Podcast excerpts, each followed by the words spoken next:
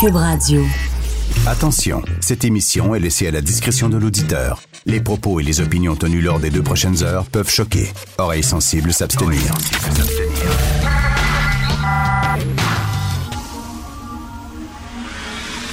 Martino.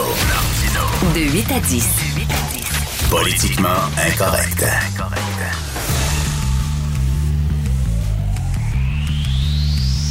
Cube Radio. Bon jeudi matin, merci d'écouter Cube Radio est politiquement incorrect. Je vais revenir un peu plus tard, euh, vers 8h30, dans mon segment avec euh, Jean-François Guérin sur l'histoire du brown face de Justin Trudeau. Selon moi, c'est une bombe. Euh, on verra si ça va lui coller à la peau ou pas. Mais en attendant, je vais vous parler de Luc Ferrandez parce que Yves Poirier, le journaliste de TVA Nouvelle, a mis la main. En fait, c'est un, un auditeur, un téléspectateur de TVA Nouvelle qui lui a envoyé ça. Un enregistrement de Luc Ferrandez qui a fait une déclaration qui est passée totalement sous le radar alors qu'il était maire de l'arrondissement du plateau Mont-Royal. C'était en fait sa dernière intervention avant de sacrer le camp, avant de partir. C'était lors euh, d'une assemblée de conseil d'arrondissement du plateau Mont-Royal. Ça s'est déroulé le 6 mai dernier. Et là, il a dit, ben, il a montré qui il était. Il a montré ce qu'il y avait dans le ventre. Il a craché le morceau, comme on dit. Et on a vu la vraie personnalité de Luc Ferrandez. Il parlait des automobilistes. Puis il dit, Là, je résume, si on veut agir contre les changements climatiques, il faut nuire à la possession de la voiture. Il faut nuire à l'utilisation de la voiture au centre-ville. Il faut rendre la vie difficile aux automobilistes. Puis il faut le faire en pleine connaissance de cause. Il dit, on va retirer la voiture de là où elle nuit le, nu- nuit le plus, c'est-à-dire autour des parcs, autour des écoles. Puis là, la voiture va aller ailleurs. Puis là, ailleurs, là, on va s'arranger que ça devienne encore moins confortable. Il faut rétrécir les routes. Il faut mettre des dos d'âne. Puis là, finalement, lui, il a dit, là, il était maire du plateau Mont-Royal, il faut nuire à ceux qui ont des autos. Moi, c'est drôle, je suis peut-être old school, je suis peut-être vieux jeu, mais moi, je crois qu'un élu est là pour servir le citoyen, pour aider le citoyen, pas pour lui nuire. Si on veut agir sur les changements climatiques, Et on écoute ça. il faut nuire à la possession de la, de la voiture individuelle. Cette déclaration. C'est- qu'il faut nuire aux gens qui ont une auto. C'est ça. Lui, il était maire du plateau. là. Il devrait représenter tous les gens qui sont sur le plateau, pas seulement les cyclistes, pas seulement les piétons. Il représente tout le monde du plateau. C'est comme ça en politique. là. Quand tu été élu, tu représentes plus seulement les gens qui ont voté pour toi. Tu représentes l'ensemble des citoyens. Alors lui, il a décidé, non, moi je représente seulement ceux qui sont contre les chars, je déteste les chars. Alors il faut nuire. C'était ça son plan finalement. Tu sais, les, les- le- les chantiers de construction, les détours, les, euh, les trous, les travaux, les gratte-ciels, etc., qui font que la vie est un enfer à Montréal pour les automobilistes. La ville est jam-packed, est complètement bloquée. Lui, c'est bon. Quand il voit ça, là, des automobilistes qui sont en crise, qui attendent, qui sont pognés, qui sont en retard, lui, il rit. C'est ça qu'il veut. Il veut nuire. Et quand même, il faut le faire en maudit. Et, moi, ce que je ne comprends pas dans ce discours-là, moi, je trouve que c'est, c'est pas efficace écologiquement. Parce que lui, c'est ça. il dit, bon, moi, je me bats pour l'environnement, donc il faut nuire aux automobilistes. Oui, mais attends une minute, là. Quand tu es un automobiliste, puis ça te prend une heure et demie pour faire une ride qui avant te prenait une demi-heure. Ça, ça veut dire que pendant une heure de plus, ton auto roule. Sais, tu roules pendant une heure et demie, tu pollues pendant une heure et demie, alors que tu aurais dû polluer seulement pendant une demi-heure. Il me semble que c'est anti-écolo. Il me semble au contraire, ça nuit à l'environnement. Quand c'est bloqué, puis ton auto roule pendant ce temps-là, puis t'attends que la rue débloque, ben c'est pas bon pour l'environnement. Rendre la vie difficile aux automobilistes est une des solutions. Ben oui, bravo. Maire, de, maire du plateau Mont-Royal. Moi, j'ai toujours cru là, que Ce gars-là, Ferrandez, se réveillait la nuit, là, puis changeait la direction des rues là, sur le plateau Mont-Royal, puis il riait de ça. Moi, j'ai déjà été pogné sur le plateau en auto. là. Je tournais, j'essayais de sortir de là, puis c'était impossible avec les rues, puis les ruelles, puis les signalisations, puis tout ça. Tu tournais en rond. Puis pe- pendant ce temps-là, au lieu de traverser le plateau, là, il fallait que je le traverse. Au lieu de traverser en cinq minutes, that's it, fini. Non. Là, je, je tournais, puis pendant ce temps-là, mon moteur polluait. Puis il y avait des autos, là. Puis, moment donné, que tu manques de gaz, hein, tu tournes en rond. Ben Il n'y a pas de station-service sur le plateau? Une. Il y en a une. Sur Mont- Il y en a une sur. Mont-Royal. Ouais, ouais. Montréal, Sinon, c'est Saint-André, je pense. Ouais. Il y a une station-service. That's it. C'est Sinon, euh, pousse. Pousse. pousse ton char. Puis là, je voyais d'autres automobilistes, là, pendant que moi je tournais, puis je capotais, je voyais les autres aussi qui essayaient de tourner puis de sortir, puis il y avait un regard paniqué, puis ils me regardaient, je regardais, puis là, on était là, en disant, Calice, on, on sort comment de là? C'est peut-être parce que c'est des Français puis ils veulent reproduire Paris, tu sais, où c'est oui. toujours jamais puis on s'engueule. hey, bouge ta caisse! Puis, puis le- le- les- les- les- les- les commerces locaux, mettons, les gens qui vont plus sur Mont-Royal, ils vont plus dans les restaurants sur Mont-Royal, ils vont plus acheter. Lui, s'en fout, s'en foutait totalement. Non, faut nuire. Alors là, jus- jusqu'à quel point cette idéologie-là, elle est partagée par Valérie Plante? Parce qu'elle a dit non, non, non, je veux rien savoir. Ferrandez, c'est Ferrandez, moi, c'est moi. Mais c'est drôle parce que la mairie de Montréal a émis un communiqué justement suite euh, aux déclarations de Luc Ferrandez, puis ils l'ont pas vraiment critiqué. Ils l'ont pas vraiment critiqué. Du bout des lèvres. Moi, je suis en train de me demander si c'est pas, ben, elle le dit pas, mais si c'est pas son agenda caché aussi à Valérie Plante, faire chier les automobilistes pour que, ben, regarde, on va aller faire nos, euh, achats, euh, ça rive sud, euh, on va aller au 10-30, on va aller au Carrefour Laval, on va abandonner totalement les commerces de Montréal. C'est vraiment, tu parles d'une d'idée de fou puis de niaiseux, toi. En tout cas, bref, il est parti. Lui, lui, il aime ça. Marcher dans, le plateau Mont-Royal, puis faire. C'est parfait, c'est correct, mais je regardais, hier, j'avais sept déplacements à faire dans ma journée. Parce que moi, je suis un travailleur autonome, donc j'ai plusieurs contrats à gauche et à droite. Puis il y a beaucoup de gens de ma génération qui sont des travailleurs autonomes. Il y en a de plus en plus. Il faut que tu te promènes. Puis avec les, les couples qui sont séparés, il faut que chercher ton fils chez maman. Puis là, il faut que tu le ramènes chez toi. Puis après ça, tu vas le mener à l'école. Puis après ça, tu le pognes à l'école. Puis le retourne chez sa mère. Ben, après ça, il y a une fête d'enfants. Tu le vas le pogner, tu l'emmènes. Moi, je, fais ça. Je fais du taxi avec mes enfants tout le temps. là. Je peux pas faire ça en vélo. Je peux pas faire ça en métro. Je peux pas faire mes déplacements en autobus. J'ai eu besoin de mon char pour déplacer tout ce monde-là. Puis, puis arriver à l'heure à mes rendez-vous. Puis non, non, je suis un méchant parce que j'utilise un automobile, un automobile. Bravo. Luc Ferrandez, en tout cas, là, j'ai pas pleuré des grosses larmes, mettons, lorsqu'il a quitté euh, sa job de maire du plateau Mont-Royal. Vous écoutez politiquement incorrect. Rendre la vie difficile aux automobilistes. L'art est dans la manière. Non, c'est pas de la comédie. C'est politiquement incorrect avec Martineau. Nous parlons d'économie maintenant avec Michel Girard, chroniqueur économique euh, des pages de la section argent du Journal de Montréal. Bonjour Michel. Bonjour Richard. 46 000 employés de l'État de plus à payer. 46 000 de plus. ouais, c'est ça. Ouais, c'est en quatre ans. Oui, c'est une méchante augmentation, dont le tiers en passant là.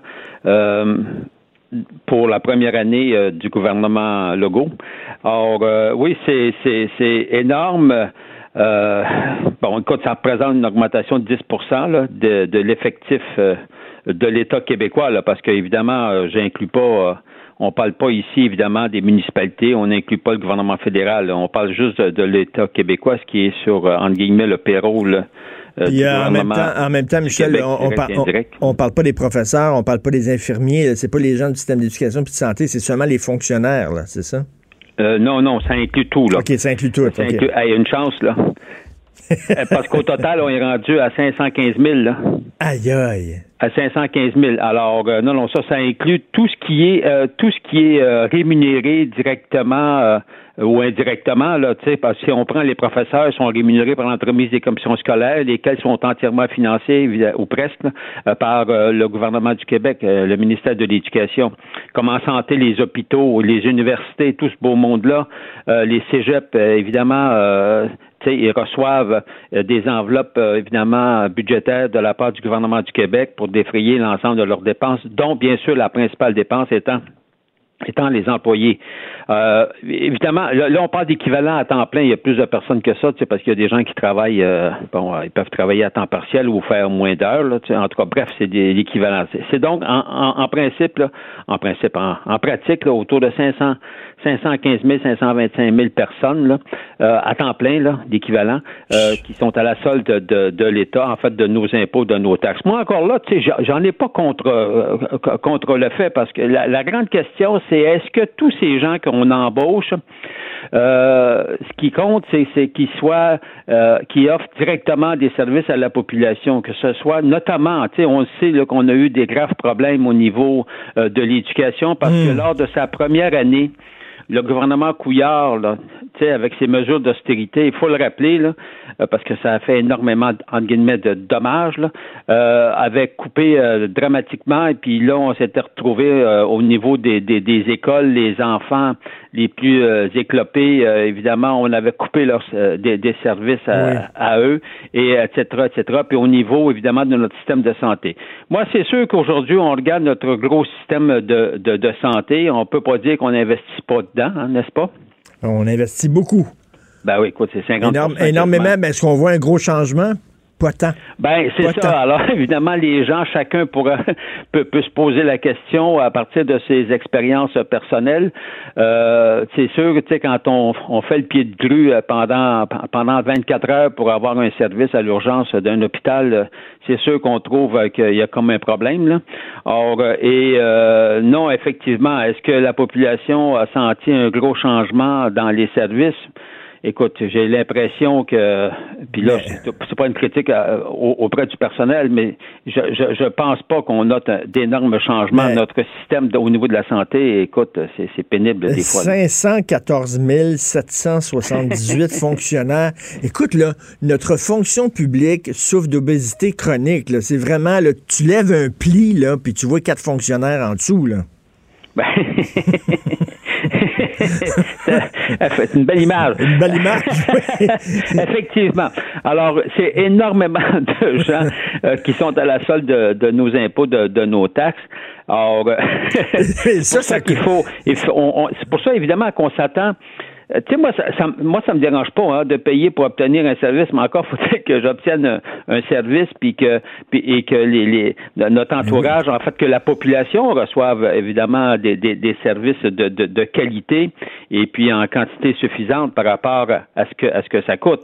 Et puis tu sais que ça va ça va coûter encore beaucoup plus cher parce que le gouvernement Legault, je sais pas, c'est François Legault la semaine dernière, il a, il a, il a fait une conférence pour dire, écoutez là, il avisait tous les gens de du secteur euh, public puis du secteur euh, parapublic. Il dit écoutez, là, attendez-vous pas à des grosses augmentations euh, salariales. Tu sais, il, écoute, il a lancé le message. Eh il disait, il laissait entendre que les, surplus budgétaires, parce qu'on sait que le gouvernement dégage des gros surplus budgétaires, ça appartient à la population. Bon, alors, écoute, il y a là, j'ai hâte de voir comment vont aller les, les négociations, parce que Regarde, c'est tellement immense. quand le, moindre le moindre 1% 2% 3% d'augmentation, regarde, c'est ben énorme. Ben oui, c'est énorme. D'ailleurs, tu dis que, bon, l'ajout de 46 181 employés, parce qu'il y a eu 46 000 fonctionnaires de plus. Ça, ça va coûter, rien que ces 46 000 fonctionnaires-là vont coûter euh, cette année 4,3 milliards de dollars. Oui, c'est ça. Alors, c'est énorme. C'est énorme parce qu'il faut savoir que, la rémunération, évidemment, ça inclut le salaire, mais ça inclut aussi les avantages sociaux, ça inclut évidemment les avantages à la retraite, mais encore là, j'ai rien contre. Mais, mais il faut toujours garder, évidemment, notre capacité ben de payer. Il est là. Il, Fait que là, le il est 1%, mettons, comme tu gros- dis, le là, point d'interrogation. A-t-on cette capacité de payer? 1% d'augmentation, mettons, des salaires, là, ça va, c'est, c'est- ça, ça, ça Ben, égale à c'est pas à compliqué, c'est plusieurs 430 millions, hein, tu sais, 1 de 4. Euh, non, non, c'est plus que ça. Écoute, c'est- c'est la, la paye totale là, au gouvernement du Québec, là, la rémunération totale, c'est 45 milliards. Ça, fait que 1 450 millions. C'est pas compliqué, là. Aïe, aïe, c'est énorme, énorme. C'est ça. Alors donc, on va, va falloir surveiller attentivement les, les négociations. Et puis en plus, il faut, il faut préciser. Bon, là, on rentre dans une. Là, c'est sûr qu'on a connu une. Écoute, euh, on a connu depuis quatre, les cinq dernières années une période de croissance économique euh, euh, fort, euh, fort lucrative. Alors, euh, euh, je suis pas sûr que ça va se poursuivre pendant les cinq prochaines années. Tu sais, on parle de plus en plus de ralentissement économique à l'échelle mondiale, puis on y échappera pas. Hein. S'il y a un, vraiment un gros ralentissement, on va écoper euh, comme tous les pays, évidemment. Donc, euh, euh, et à ce moment-là, euh, qui dit ralentissement économique, ben les euh, évidemment, on va être tout le monde va, va, va être touché. Alors, oui. euh, j'ai hâte de voir comment vont se dérouler euh, euh, ces, euh, ces négociations de, des- du renouvellement des, des nouvelles conventions collectives. Tout à fait. Et là, tu nous parlais de couche-tard. Mais moi, Couchetard, ce qui me frappe, bon, premièrement, il faut. Bon, il faut le dire, c'est un succès mondial, hein, n'est-ce pas? euh, Couchetard, euh, euh, il- Monsieur Couchetard, il est, il est- il- Alain Bouchard, il est parti euh, avec rien, puis il, il a fait euh, une entreprise, imagine-toi, dont les revenus annuels, euh, 59 milliards US, là. Bon. Aïe, aïe. Alors, non, non. c'est, c'est, c'est- c'est énorme. C'était vraiment un succès mondial, là, chapeau. Bon, là, moi, ce qui me fait tiquer un peu dans son histoire, c'est que euh, M. Bouchard, il est extrêmement déçu de voir que le gouvernement du Québec ne lui a pas confié à ses dépanneurs couche-tard la, vente du cannabis. Ben oui, mais là, c'est Euh, parce que lui, lui, il dit, là, il est en train de faire ça, lui, il est en train de développer une expertise. Il va déployer justement des, des, des, des, des, des- des dépanneurs qui vont vendre quoi du cannabis aux États-Unis. euh, puis, puis nous autres au Québec, on dit non. Ouais, ben moi, regarde, moi, ça fait bien mon affaire que tu achètes Ah oui. du cannabis. hein. bah ouais, écoute, chez les dépanneurs, là. As-tu pensé au, au pauvre petit caissier, toi, là, là, qui est obligé de faire toute la surveillance?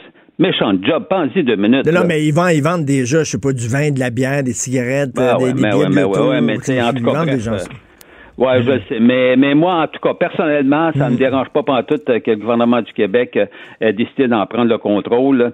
Euh, alors, euh, en tout cas, du moins, pen- pendant les premières années, on va bien voir comment, comment ça va se dérouler. Alors, euh, non, moi, euh, pff, moi, il me fait pas de peine pantoute, là, lui, là. non, non. Mais là, il s'en va, là, il s'en va encore dans les acquisitions. là, il va acheter plein de dépanneurs encore. Ouais, Ça ah, arrête pas de grossir. Ben ça, ben ça qui continue de, de ce côté-là. Mais tu, tu vois comment il est un peu, euh, comment dire, donc, soupe au lait. Euh, il dit, OK, Québec, il veut pas, ben allez voir, moi, je vais me lancer dans la vente du cannabis. Je vais procéder par le biais de Toronto, comme s'il nous menaçait. Hey, ben oui, ben oui.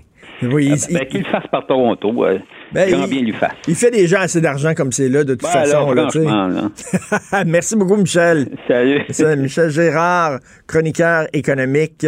Ben, moi, je sais pas, je- Michel, il, il est contre ça, il dit ça n'a pas de bon sens. Puis tout. Mais moi, je dis, il- regarde, déjà, ils cartent les gens. Ils vendent de la bière, ils vendent euh, du vin, ils vendent des cigarettes. T'as pas le droit de vendre des cigarettes à des mineurs, faut qu'ils écartent. Ils vendent des billets de l'auto, t'as pas le droit de vendre des billets de l'auto à des mineurs, faut qu'ils cartent ça. Ils font déjà ça, puis ça a l'air qu'ils font bien leur job. Là. J'ai pas vu, moi, de, scandale autour de couche-tard qui vendent de l'alcool aux mineurs. Donc, euh, il y aurait pu qu'on autres vendent du pot, puis on n'aurait pas eu besoin de créer la SQDC avec des locaux qu'on doit louer, qu'on doit faire construire, qu'on doit aménager, euh, qu'on doit euh, chauffer l'électricité avec des employés de l'État, euh, des d'autres fonctionnaires, avec d'autres fonds de pension, avec d'autres. Tu sais, c'est comme, j'ai arrêté d'un dépanneur, ça vient de finir, puis c'est tout. Puis il aurait pu continuer à faire ça. Là, il fait, là. Il dit, on est déçu. Il dit ça à Pierre Couture, M. Bouchard de Couchetard. Il dit, on est déçu, on est en train de développer notre expertise en dehors du Québec. Cette expertise va se développer ailleurs. Puis quand on va être prêt à déployer sur les États-Unis, ça va partir de Toronto ou de Calgary. C'est un Québécois, lui, il est d'ici. Ça aurait été génial, ça, qu'un gars du Québec, soudainement, devienne, euh, je sais pas, le king du pot, là, puis lui, c'est lui qui décide de vendre du pot dans ses dépanneurs, puis ça aurait été correct, puis il y en aurait eu partout sur l'ensemble du Québec. Puis ça aurait fonctionné. Non, non, non. Il faut que ce soit le gouvernement parce que c'est trop dangereux, le pot. Il faut que le gouvernement s'en mêle parce que quand le gouvernement s'en mêle, on le sait que ça fonctionne. Ça marche au bout. Regardez comment c'est la, la SQDC. Ça fonctionne bien, bien. Je trouve qu'on aurait dû faire comme d'autres provinces ont fait au Canada, c'est-à-dire de dire oui, OK, on va mettre ça au privé. Si euh, le privé peut vendre des billets de l'auto et du vin ou de la bière, mais non, on veut pas. Il est trop gros. On va mettre, c'est le gouvernement qui va gérer ça, puis vous allez voir, là, on a votre, hein, votre, on a votre santé à cœur. Ça va être beaucoup mieux là-dessus. Le modèle québécois. L'art est dans la manière. Non, c'est pas de la comédie. C'est politiquement incorrect avec Martineau. Salut Richard. Salut! Ton commentaire dans le journal ce matin, Justin, l'arroseur arrosé, je l'ai lu avec intérêt.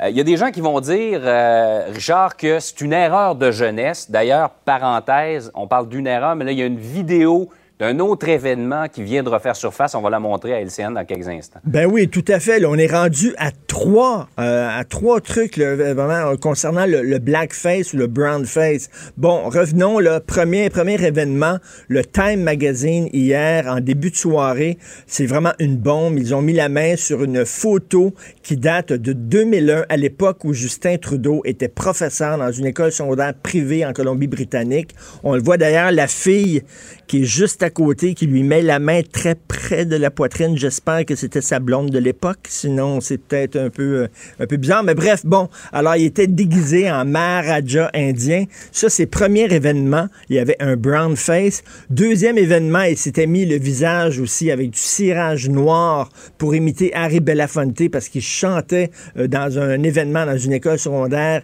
Il chantait une chanson d'Harry Belafonte. Il était peint en noir. Et là, c'est ça. C'est les gens de Global News qui ont mis la main sur une autre vidéo.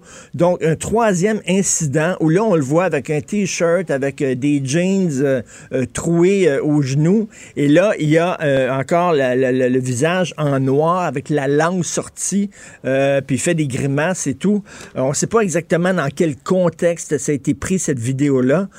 Donc, on le voit là. là. C'est- Ça fait énormément jaser. C'est c'est trois incidents, là. Et là, tu disais, Jean-François, ah, on le voit ici, là, qui est bon. Et là, tu disais, Jean-François, une erreur de jeunesse. Il y a des gens qui disent ça. Euh, il y avait 29 ans. Je suis désolé. Il y avait- à 29 ans, là, on n'a pas 18 et 17 ans. Et surtout, la- la- le truc, c'est que les gens vont dire, oui, mais ça fait 18 ans de ça. Euh, tu sais, c'est comme le candidat. Oui, parce que Richard, il y a des gens qui disent le contexte en 2001, même si c'est pas à 50, il y a 50 ans, le contexte n'était pas le même qu'aujourd'hui. Le contexte n'était pas le même qu'aujourd'hui. Il reste que, je sais pas, se déguiser en noir, même en 2001, comme ça. Tu sais, il y a comme. C'est pas la première fois. Son, son voyage en Inde, où il disait Regarde, je vais aller en Inde, je vais m'habiller comme vous. Tu sais, il y, a- il y a quelque chose de, il quelque chose d'un peu condescendant là-dedans, quand même. Moi, quand je vais au Mexique, euh, j'ai j'ai pas un sombrero puis des maracas dans les mains, puis je me fais pas une grosse moustache, puis tout ça, en disant Je suis au Mexique, je vais m'habiller comme les Mexicains. Il y a un côté. Puis surtout, c'est que lui, c'est un donneur de leçons. Lui, c'est monsieur multiculturel. Rappelez-vous, il était dans un town hall meeting, comme on dit, là, une rencontre avec des citoyens. Et il y a une femme qui avait parlé en anglais, elle parlait de, de mankind, qui veut dire humanité. Elle disait Ouais. mankind. Puis lui, il avait repris en disant non, non, non. On dit pas mankind, madame, il faut dire people kind. Parce que dans mankind, il y a le mot man, homme, et c'est sexiste. Il faut dire people kind. Euh, récemment, Andrew Scheer parlait des Autochtones en disant c'est pas vrai qu'il y a un petit groupe ethnique qui va bloquer mon projet de pipeline. Et Justin avait dit ah, les mots qu'il a utilisés, Andrew Scheer, groupe ethnique, en parlant des Autochtones, j'ai pas aimé ça. Donc, c'est le premier à faire la leçon. Et là, on voit que soudainement, lui, pas une fois, pas deux fois, trois fois s'est mis le visage en noir. Euh, j'ai hâte de voir comment il va essayer de s'en sortir de ça. Est-ce que ça va lui Oh. coller à la peau? Euh, il a tenté hier de dire, oui, écoutez, j'étais jeune, erreur de jeunesse, on pense à autre chose. Mais là, avec le troisième euh, incident qui vient de sortir, avec le vidéo, j'imagine que ça va lui coller à la peau. En tout cas, au Canada anglais, j'ai regardé ce matin euh, les journaux. Au Canada anglais, que ce soit le Globe and Mail, le National Post, tout ça, il y a plusieurs textes euh, de commentateurs là, qui lui reprochent, en fait, son hypocrisie. Et là, on se demande, Jean-François, y a-tu un Justin Trudeau public et un Justin Trudeau privé? Euh, tu sais, c'est- Il se dit écolo, il achète un pipeline. Il se dit féministe. Rappelez-vous, il y a une journaliste qui l'a accusé d'avoir eu euh, des, euh, des gestes inappropriés avec elle en 2000, alors qu'elle avait 18 ans, qu'il avait 28 ans. Elle elle l'accuse de l'avoir ploté un peu dans, dans un coin. Euh, Est-ce qu'il est vraiment si féministe que ça? Et là, il se dit le, le champion des minorités, monsieur, monsieur rectitude politique. euh, Puis là, il agit comme ça de façon très condescendante avec des groupes ethniques. Que le vrai Justin Trudeau se lève. Mais en tout cas, en Mais est-ce que ça devrait aller, Richard, jus- jusqu'à se retirer? Bon, je crois pas. Là. Je, je, je, je, je ne Ouais. crois pas. Là. Les gens, moi, je- les gens voteront. hein. Les gens décideront Mm. euh, dans l'urne, dans l'isoloir, si vraiment ils pardonnent ou pas à Justin Trudeau. Mais c'est certain qu'il n'y avait pas besoin de ça. Absolument pas. En pleine euh, élection. Puis c'est le Time Magazine. C'est le magazine le plus prestigieux au monde qui a sorti ça. À l'international, ça va vraiment entacher sa Ah ouais.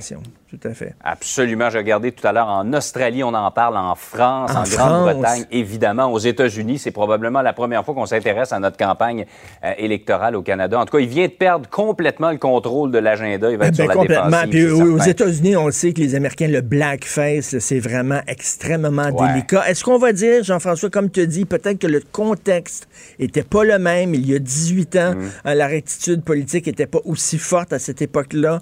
Peut-être que ça va être son excuse, on verra, mais c'est certain qu'il va être dans l'eau chaude au cours des prochains jours. Ça, c'est certain. Merci beaucoup, Richard. Merci, merci. Bonne, Bonne journée. journée. Richard Martineau. Politiquement incorrect. Cube Radio. Nous parlons maintenant avec Patrick Derry, analyste associé senior à l'IEDM, l'Institut économique de Montréal, parce que l'IEDM vient de sortir une étude très intéressante sur la télémédecine. Et on dit qu'il y a des obstacles qui empêchent les Canadiens de bénéficier de la télémédecine. Vous savez, chaque fois qu'on veut aller voir un médecin, ça nous prend quasiment la journée. Là. Il faut que tu prennes déjà trouver un médecin, c'est déjà pas évident. Mais quand t'en as un, là, à, à- à l- te rendre là-bas, puis avec l'état des routes, puis l'état de la circulation à Montréal, entre autres, donc se rendre là-bas, voir, attendre le médecin, euh, euh, le rencontrer pendant une heure, revenir au travail, il faut quasiment que tu perdes une moitié de journée. Or, on peut faire ça maintenant euh, par, par le biais d'Internet. On va en parler à Pascal, à Patrick Derry. Bonjour, Patrick. Oui, bonjour. C'est quoi la télémédecine?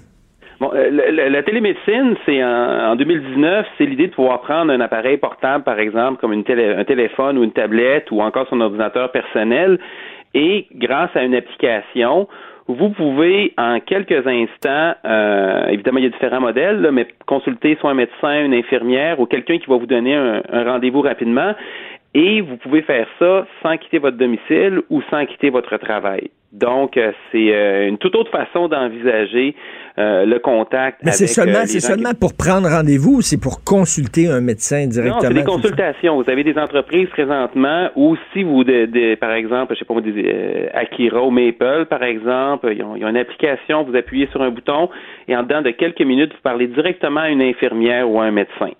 Et là, à ce moment-là, vous pouvez avoir une consultation par vidéo ou par texto, dépendamment. Là, Mais est-ce que ça remplace, est-ce que ça peut vraiment remplacer une vraie, une vraie consultation? Il faut que le médecin te voie, il faut qu'il te regarde, il faut qu'il touche, il, faut qu'il y ait un contact. pourquoi, là. Il y, a, il y a plusieurs études qui sont penchées sur la sur la question, qu'est-ce qui pouvait qu'est-ce qui pouvait être fait.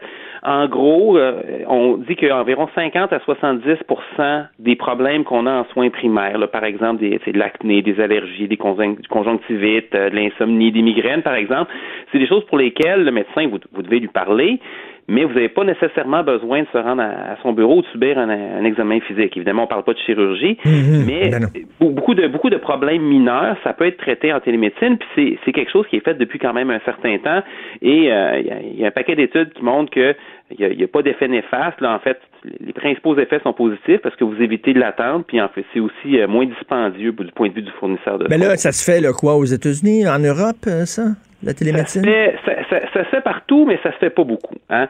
Euh, les, vous avez au Canada, il y a environ 1% des Canadiens qui en, qui en, qui en- qui en profitent.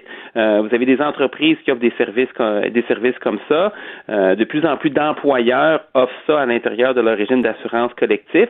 Vous en avez aussi dans le système public, au Canada par exemple, mais c'est c'est réservé essentiellement là, à des, des, des patients qui demeurent dans des régions éloignées puis qui souffrent souvent là, de, de maladies chroniques ou de conditions particulières. OK. Puis aussi, la, la télémédecine dans le secteur public, c'est très différent. C'est par exemple, on, y a des, on exige souvent que le patient va se déplace dans un établissement de santé pas loin de chez lui pour recevoir des soins virtuels d'un spécialiste qui va être situé ailleurs. Fait que c'est, pas là, on n'est pas tout à fait dans, dans la même dynamique de prendre son téléphone puis de consulter un médecin en quelques secondes. Mais là, mais là, bon, euh, quand même, on, on, pour- on pourrait faire ça, puis j'imagine, tu sais, avec euh, le- les progrès hallucinants en technologie, la, télémédecine est appelée à se développer énormément.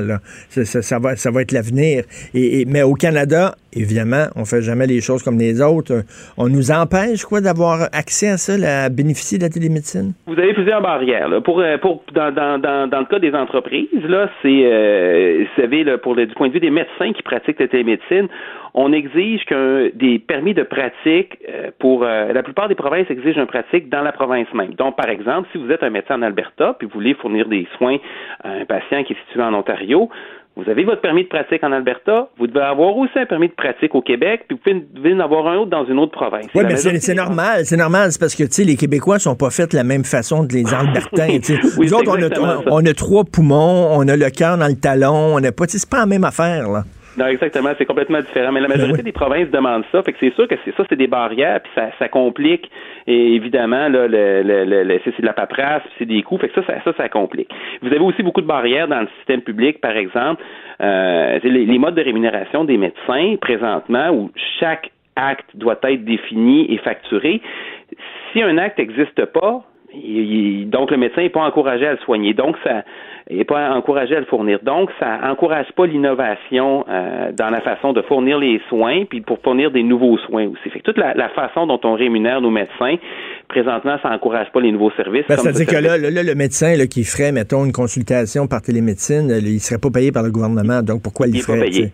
C'est Bon, exactement il Donc, il est pas, de la même façon qu'il ne prend pas le téléphone pour vous appeler, ben, il ne prend pas son téléphone non plus pour, euh, pour offrir une consultation.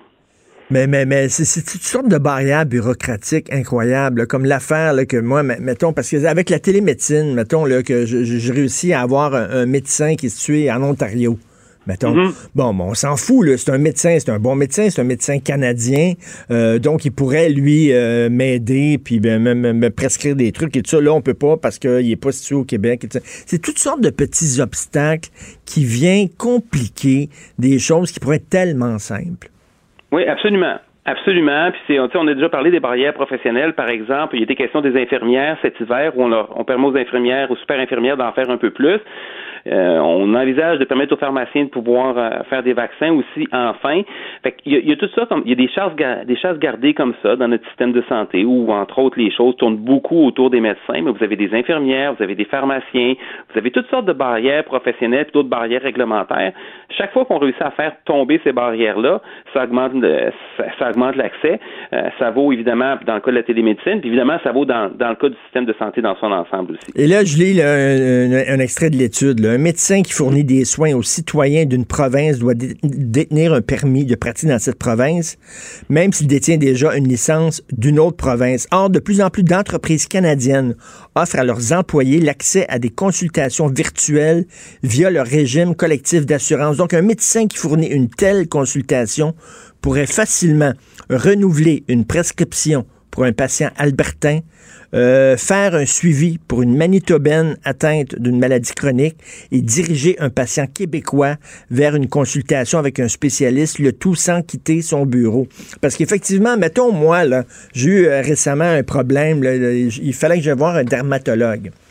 Mais là, tu peux pas aller voir le dermatologue direct. Il faut que tu voir ton médecin de famille qui, lui, va te signer un papier. Puis après ça, te donnant la permission de consulter un dermatologue. Ça, c'est deux rendez-vous. Il a fallu que je me déplace deux fois. Une fois pour avoir ce petit papier-là.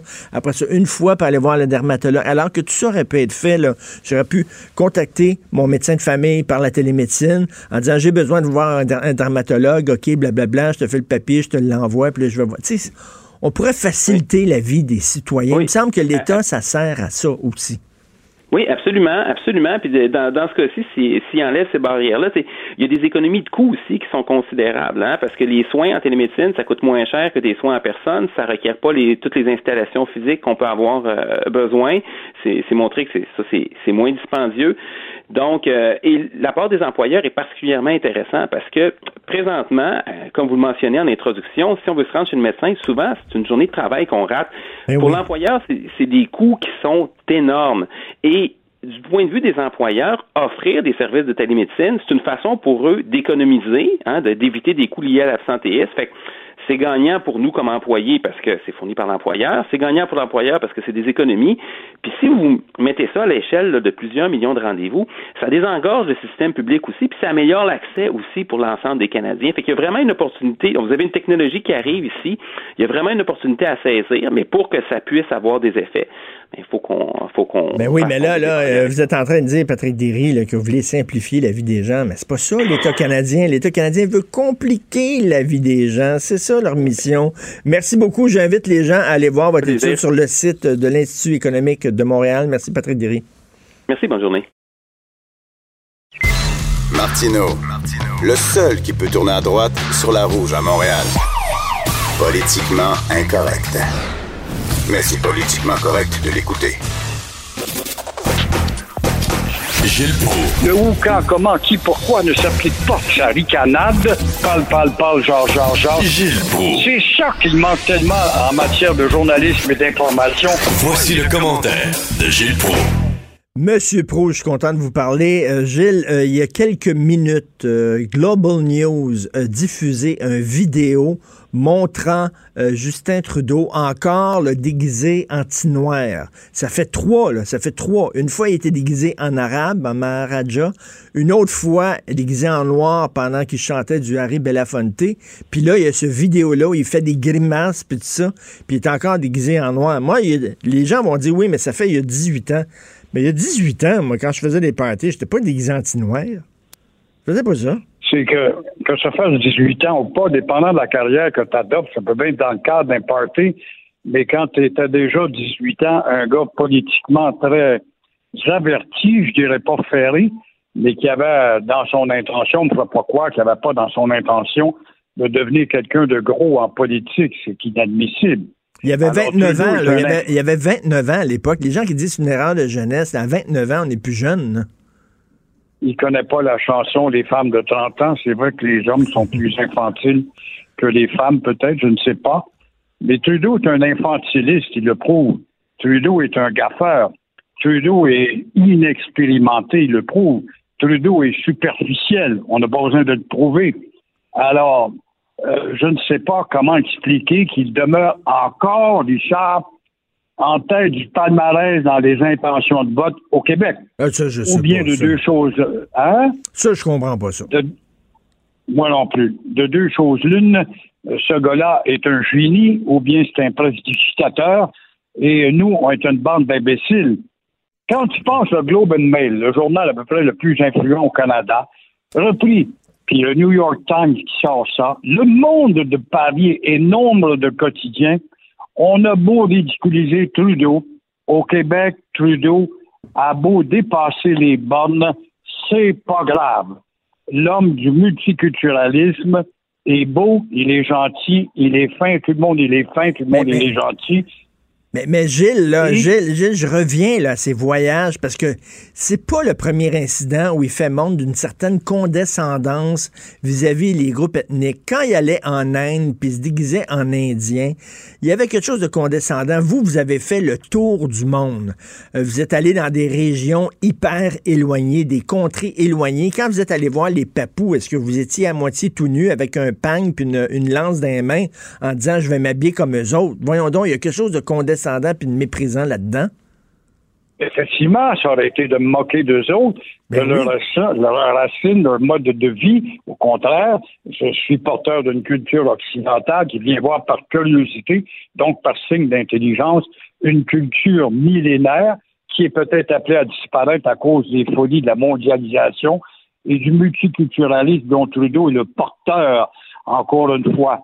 Alors là, oui, mais c'est excusé de dire nos idiots, et pendant ce temps-là, personne, personne, comment ça se fait que les journalistes du Canada anglais, Globe and Mail en tête, ne- n'en profitent pas pour aller fouiller dans le livre de sa démissionnaire ministre dans l'affaire Lavalin, où Trudeau a eu droit à une intrusion dans un processus d'une enquête.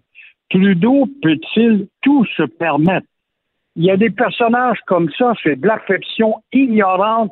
Nous sommes un peuple de superficiels émotifs. Regarde Céline Dion, je te donne un exemple. là. Ah, la diva, elle est belle, ben, pas belle pantoute, et euh, elle est bien habillée, pas assez raffinée dans l'habillement. Elle n'aurait jamais pensé à atteindre des sommets aussi élevés dans le firmament, à raffiner sa langue. Elle ne penserait pas à ses racines tout en étant une internationaliste, au moins dans ses spectacles, à maintenir une chanson française. Il y a fait dont tu es un borné, mais tu atteins des sommets là, irréprochables, même si tu es un borné. C'est assez spécial. Mais je parlais Alors, hier, je, parlais hier avec euh, le politologue Christian Dufour. Puis il me disait, euh, il me disait, Richard, toi tu vois une contradiction dans le fait que euh, on vote euh, François Legault, puis on appuie la loi 21 au Québec, puis on vote Trudeau au fédéral. Mais il dit c'est ça un Québécois. Un Québécois s'est attaché autant au Québec qu'au Canada. Il dit on est comme ça, on est un monstre à deux têtes au Québec. Donc, tu démontres qu'on n'est pas instruit politiquement, nous sommes des analphabètes. Si nous étions le moindrement instruits, il faut aller en Europe pour voir dans un autobus ou dans le métro le nombre de gens qui lisent un euh, qui lisent les journaux, qui lisent un livre. Mais on est donc, on n'a pas évolué d'un yata. C'est pas vrai qu'on a eu une révolution tranquille et nous ne sommes plus les mêmes qu'à l'époque du régime de la noirceur, qui n'était pas un régime de la noirceur. Le régime de la noirceur ne remonte pas à Duplessis, il remonte à, à Monseigneur euh, Bourget. Mais c'est effrayant. On n'a pas évolué. On est strictement des individualistes entretenus par l'embonpoint, puis le plaisir de la société des loisirs. Le reste n'existe pas. Canadien, tu gagnais hier, ça va très bien. Voilà. Alors, puis ça, c'est parmi les gens là qui sont dans des standards de mode de vie élevés. On n'a qu'à voir les idiots à 8-9 ans avec leur père au forum euh, en train d'applaudir à 10h30 du soir au lieu d'être à la maison en train de faire tes devoirs. Mais peut-être, peut-être les gens se disent au Québec, ça va pas si mal que ça. Les choses vont, on est quand même bien, on vit quand même de façon confortable. Fait que pourquoi vraiment se sortir du Canada? Euh, La preuve, on a réussi à, à voter une loi 21, on s'est soustrait à la charte des droits, euh, la loi est en application. Quel est le problème? Ça prouve qu'on n'a pas besoin de sortir du Canada. On peut être bon. Les gens se disent ça en disant, y a- y a-t-il urgence là? Parce qu'il y a un mot qu'ils ne connaissent pas dans leur vocabulaire, parce que combien de fois tu dis un gars, t'es un colonisé, t'es un tenant du colonialisme, ça dire, ça. Alors, ils veulent pas le savoir, ils savent pas qu'ils sont déjà des demi-assimilés. L'entourage du général de Gaulle au lendemain du Québec libre, qui a fait le tour du monde, qui a secoué, qui a donné, internationalisé notre problème, euh, a dit au général, quand on lit Jean Lacouture, par exemple, euh, De Gaulle ne savait pas, ses satellites l'ont mal renseigné sur euh, la puissance du mouvement d'affranchissement qui ne l'était pas parce que ce peuple-là est beaucoup plus américanisé. Nous sommes des donc demi-assimilés. Nous parlons encore une langue vernaculaire ou presque, et pour le reste, nous sommes des Américains. Comme je te disais en début de semaine, tiens, référendum. Aimeriez-vous ça vous annexer aux États-Unis? On s'est peut-être euh, étonné de voir le résultat. Mais là, je, re- je reviens sur Trudeau. Pensez-vous, Gilles, que ça va coller à sa peau, que ça va miner sa campagne, où les gens vont dire, ben non, il était jeune? Parce que si ça avait été un conservateur, imaginez, si ça avait été un conservateur qui avait fait ça, et tabouin que Trudeau aurait dit, c'était cœurant, ça n'a pas de bon sens, raciste, ça a pas... puis C'est un donneur de leçons, Trudeau, là. Raciste, ça a pas... Mais là, c'est lui. On dirait que lui, il, aucun- ça, colle pas. Les gens, ils pardonnent raison. plein d'affaires.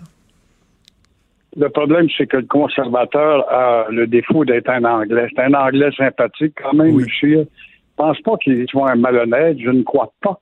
L'image transmet quand même une partie de la vérité.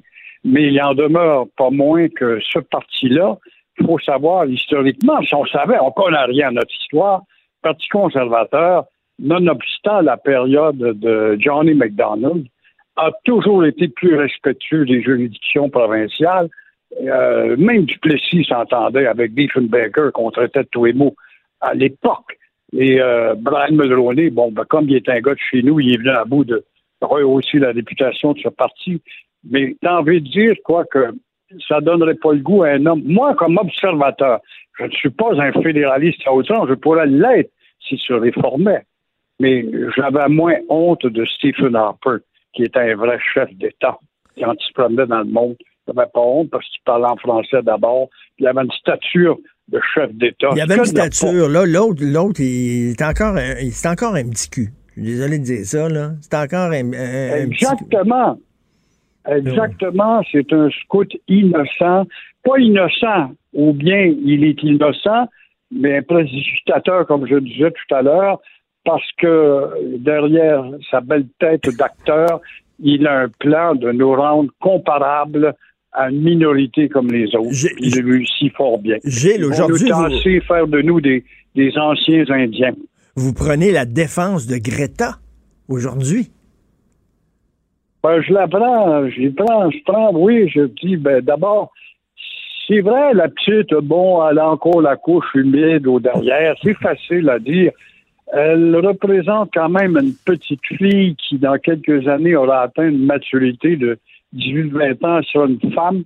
Et contrairement aux danseuses de ballet ou de rock'n'roll ou de danseuses nues ou d'avoir du fun, puis du fun, puis toujours du fun dans notre société, euh, sera une personne quand même avertie quant à l'avenir. Quand tu regardes les chiffres, justement, tu as peut-être vu, comme je disais, en 1950, nous étions et nous allons être bientôt euh, 10 milliards sur la Terre. Quand tu vois les maudits caves de Québécois, encore une fois, après l'opération Honnête en 84, 100 000 personnes ramassent des cochonneries, le lendemain, on retrouve des poils puis des pneus. Puis encore, la fin de semaine dernière, la même maudite répétition. On n'est pas capable de se rentrer une leçon de civisme. Tu vois des gens encore, malgré toutes les répétitions depuis 1960, on se trouve été évolué sur l'amélioration de talent, on parle plus mal, même nos élites artistiques la déforment avec plaisir. On continue encore une fois à acheter nos déchets par la fenêtre parce qu'on aime la propreté dans notre char. Mais j'aime bien, j'aime bien la, la- pas la fin, la de votre chronique. là. Si vous dites si les discours de nos écolos n'ont aucun effet sur nous, il nous faut peut-être une Jeanne d'Arc suédoise du climat pour nous botter le derrière. Donc vous dites que quand même au moins peut- oui, on peut la trouver bizarre, on peut la trouver trop jeune, on peut dire qu'elle est très instrumentalisée, mais bon, quand même, reste que la cause qu'elle défend est une cause honorable. C'est une petite fille pure qui, en tout cas, par rapport aux autres petites filles de son âge, a eu un message qui est resté entre ses deux cervelets et qui doit servir à quelque chose, je pense. Euh, D'abord, dès le départ, elle est européenne. Dès le départ, elle a eu une éducation supérieure à la nôtre. Ça, c'est- indéniable. Moi, je suis allé, je vais te donner un exemple, je suis allé chez les Esquimaux. Hein, on n'a plus le droit de dire les Esquimaux. Il faut dire les Esquimaux. Ils n'ont pas des Esquimaux comme on dit au football. Il faut dire les Bahamas, et non plus les Bahamas comme l'école nous l'avait appris. Alors, toujours est-il que je suis allé chez les Inuits au Canada. Je me suis fait traiter de raciste par des gars sous avec des motoneiges dans l'eau, puis le fédéral va nous en payer d'autres. Pourquoi suis-je raciste? Parce que c'est vous autres qui avez malmené nos confrères dans le sud-ouest de Montréal. Hey, on est en 2009-2010 et on parle de 1990. Tu traverses l'autre bord au Groenland, sous juridiction du Danemark, et là, tu as une autre population inuite, habillée, col- euh, Ah bien oui. habillée, Ah euh, oui. civilisée, souriante, et qui nous accueillent parce qu'ils savent que c'est important d'avoir de la visite. Tout est dans le système d'éducation et de la Ben, famille. tout à Puis Nous fait. n'en avons pas. Merci beaucoup, Gilles. Merci. Ben, bonne fin de semaine à Salut, toi. bon week-end. À, à la prochaine démoralisation. Au revoir. Gilles Proux. Richard Martineau. Politiquement incorrect. Cube Radio. Là, on va dire pour Justin Trudeau, oui, mais en 2001, c'était pas comme aujourd'hui. Le contexte était différent. Mais en 2001, là, quand j'allais parties, je me déguisais pas en petit-noir. Je me maquillais pas en petit-noir. Tu sais, le petit-noir qui pêche, là, comme euh, les nains de jardin qu'on voit devant les maisons, là. Les petits noirs en train de pêcher, là. Dans un pneu. Dans un pneu, oui. Pêche dans un pneu, oui. Dans à, un pneu. À, à flanc blanc. Mais déguisé pas en petit noir. Je, je- comprends pas. Là. Ça fait trois fois, là. Puis je redis, là. Quand il va en Inde puis il se déguise en Indien, parce que euh, les Indiens, c'est comme ça qu'ils s'habillent, fait que je vais m'habiller comme vous. Vous souvenez-vous du sketch? de euh, C'était euh, Claude Meunier qui faisait le bye-bye à l'époque. Puis c'était un gars, sa fille sort avec un noir. Le gars, c'était un Québécois pur laine. C'est Claude Meunier. Sa fille sort avec un noir, puis elle amène son, son chum à la maison, rencontrer ses parents. Puis Claude Meunier dit Ah, on va faire comme vous, on va manger assis à terre, là. Puis il dit On va se mettre en bédaine. Puis là, il enlève son chandail, puis il dit euh, pour, Tu sais, il, il- voulait bien faire, il voulait que le gars se sente bien comme dans son pays. Mais tu sais, c'était un noir qui était né au Québec, il était comme toi puis moi. Mais là, il dit Ah non, non, on va, on va, on va s'asseoir. On va manger à terre, puis on va manger en bédaine comme vous faites dans votre pays. Puis c'était tellement drôle, ce, sketch-là. Puis, tu sais, il est condescendant de même, Trudeau, là. Il s'est déjà fait photographier avec une coiffe amérindienne sur la tête. Hé, hey, boire! Si moi, je mettais une coiffe amérindienne, je peux vous dire que ça sortirait raciste, écœurant. Mais checkez bien la petite gauche, comment ils vont pardonner à Justin Trudeau. Checkez bien ça. Alors que jamais il aurait pardonné ça hein, de la part d'un conservateur. Mais là, ils vont dire oui, mais il était jeune, il était. Regardez bien ça. Leur indignation est à géométrie variable. Quand c'est un conservateur qui fait des niaiseries, c'est épouvantable. Mais quand c'est Justin Trudeau, le bon Justin, il faut comprendre. Ça va être ça. Ce soir, à TVA, CJE, euh, Marie-Christine Bergeron qui présente un reportage complètement hallucinant. D'ailleurs, elle va être au show de Jonathan euh, Trudeau euh, dans quelques minutes. Donc, c'est sur une secte qui s'appelle la Mission de l'Esprit Saint une secte québécoise qui sont installés un peu partout, 2500 membres. Ils sont basés à Saint-Paul, à Montréal, à Lavaltrie. Et sauf, qu'ils ont enseignent, ils ont des écoles où les enfants vont pas à l'école ordinaire. là. Ils vont pas à, l'école publique ou à l'école privée. Non, non, ils vont dans leur école qu'ils ont faite eux autres. Puis voici ce qu'ils leur enseignent à ces enfants-là. Des enfants qui n'ont rien demandé, là qui veulent être éduqués comme n'importe qui, mais sont obligés d'aller dans des écoles de la mission de l'Esprit Saint pour se faire, se faire remplir le cerveau. Alors voici ce qu'on leur apprend.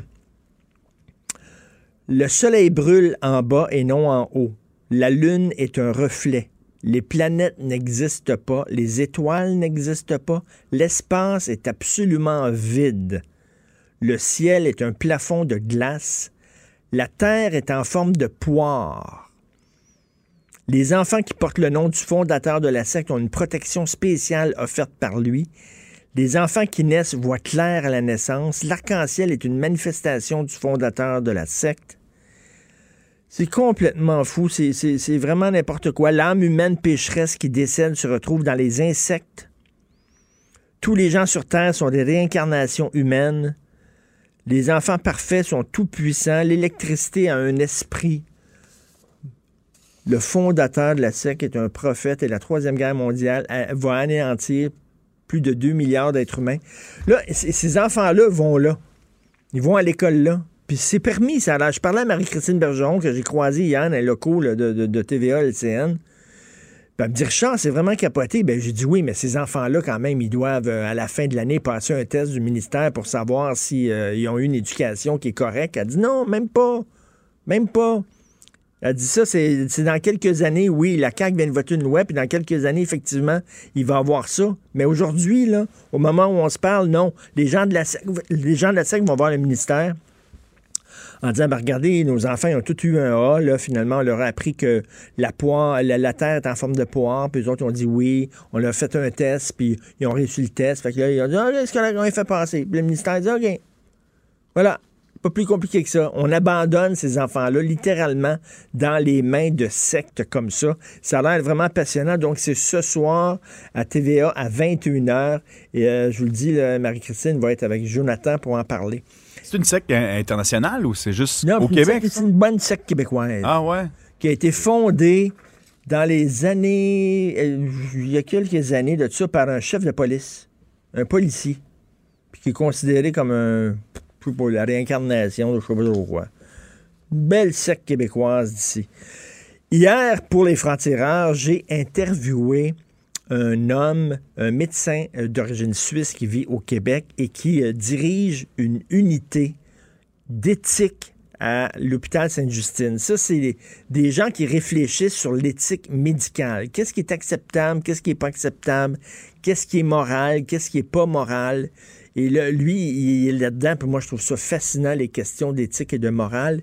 Et il me disait, parce que je parlais d'avortement avec lui, et il me disait qu'il y a des femmes, ben, en fait des couples, qui avortent à 35 semaines, OK, alors que le bébé est viable, ils décident de ne pas l'avoir parce que le bébé a un bec de lièvre. Je vous le dis, là. Je vous le dis, là. Ils décident, là, parce qu'ils font comme une échographie, puis là, ils voient ça, oui, votre bébé, finalement, le fœtus, dans votre ventre, il y a un bec de lièvre. Il y a un bec de lièvre, ouais. Attendez une minute, là. Parce qu'il peut changer de sexe aussi, là. Tu sais, mais le bec de lièvre, ça s'arrange. Mais ça s'arrange. Le- bec de lièvre, maudite marde. Il va avoir une petite cicatrice, euh, ça, ça s'enlève, puis c'est tout. Même encore, tu sais, avant, il y avait des grosses cicatrices, c'était un bon. Ça paraît pas. Là, il va avoir un bec de lièvre. Fait que là, là il dit, oh, un bec de lièvre. Fait que là, il se parle des deux, puis non, non, non, finalement, on va avorter. Et la loi au Canada, c'est comme ça. On peut pas empêcher, même si le bébé est viable. Et là, le médecin dit, ouais, mais c'est parce que, tu sais, Peut-être que quelqu'un va l'adopter, ton enfant, avec un bec de lièvre. Peut-être que ça ne dérangera pas. Il y a plein de gens qui veulent l'adopter. Non, non, non. Non, non, non, non, non. Pas de bec de lièvre. Fait que plus tard, quand il va avoir des, tests parfaits pour faire des, diagnostics intra-utérins, puis on va vous dire votre enfant est, autiste ou votre enfant, il manque un bras ou votre enfant euh, est, trisomique. Votre... Non, non, non, il n'est pas parfait, donc moi ça. Donc moi ça. Je vais avoir un enfant parfait, en parfaite condition. C'est un peu une forme d'eugénisme, non? C'est pas ce qu'on critiquait là, chez l'eugénisme en disant on va avoir une race parfaite, une race avec tous des enfants avec les, cheveux blonds et les yeux bleus, puis qu'ils ont, ils ont quatre membres, puis que tout va bien. Là, dès que tu as un défaut dans ton enfant, on s'en débarrasse. Puis la loi, comme je le dis, ben, il n'y a pas de loi sur l'avortement au Canada.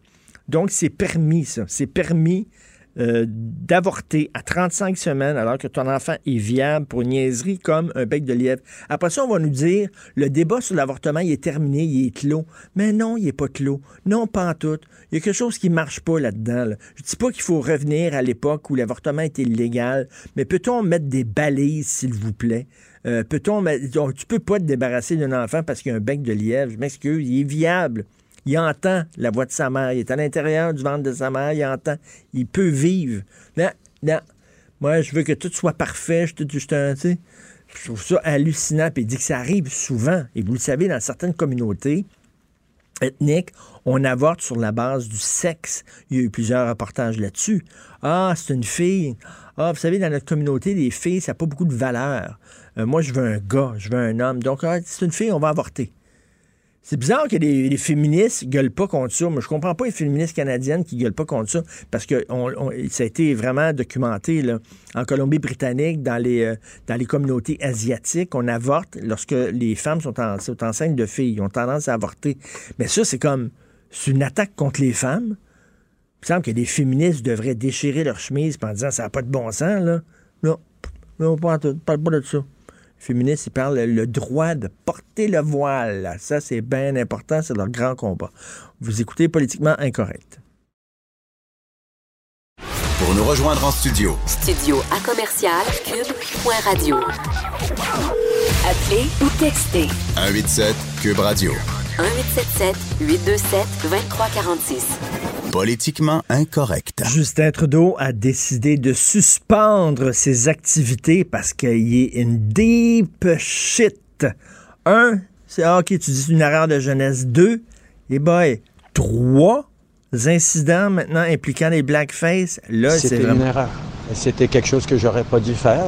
Euh, j'aurais dû le savoir que j'aurais pas dû le faire. J'aurais dû le savoir que j'aurais pas dû le faire. Hein, hein? Un orateur. Donc, on va revenir euh, bientôt au cours des prochaines minutes, mais là, il est- ça va vraiment pas. il a perdu le contrôle de son agenda complètement. Alors, euh, le gouvernement du Québec est ouvert à moderniser la formation générale au cégep. Euh, on va revoir la formation générale au cégep. Et là, Joseph Facal a écrit là-dessus il y a quelques jours en disant Oh boy, ça, ça veut dire, parce qu'à chaque fois qu'on dit ça, on va moderniser la formation générale au cégep, chaque fois, on repose toujours la même question. Est-ce que les cours de philosophie ont vraiment leur place?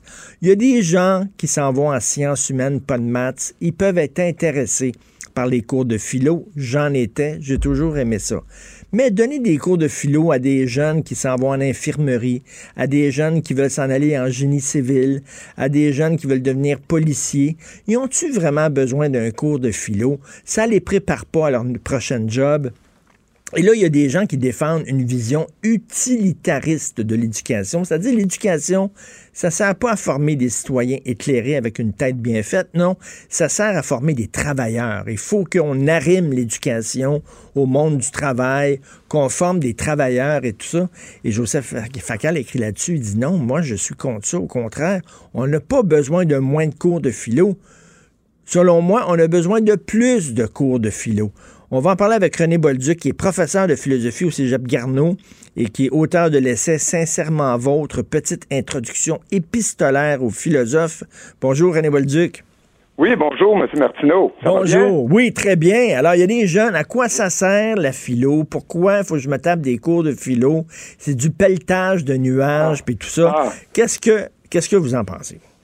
Ça, on dirait que c'est une conversation cyclique. Hein? Ça, ça revient euh, tout, souvent là, aux 4-5 ans dans les actualités.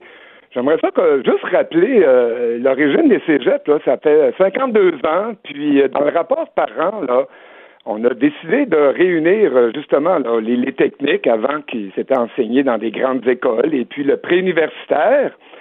Et puis, je cite le rapport par an. Il disait le but, c'est de former des citoyens critiques par le biais de la philosophie et de la littérature. hein. Il, y a, il y a aussi il y a quatre cours de formation générale au cégep. Tout le monde, peu importe ce qu'on étudie, on, on fait ces quatre cours-là. Il y a éducation physique, anglais. Ça, c'est rarement remis en question. Il y a eu des changements. Puis, littérature, philosophie. On jase beaucoup de philo, beaucoup plus que, je sais pas, moi, les cours d'anglais ou de mathématiques.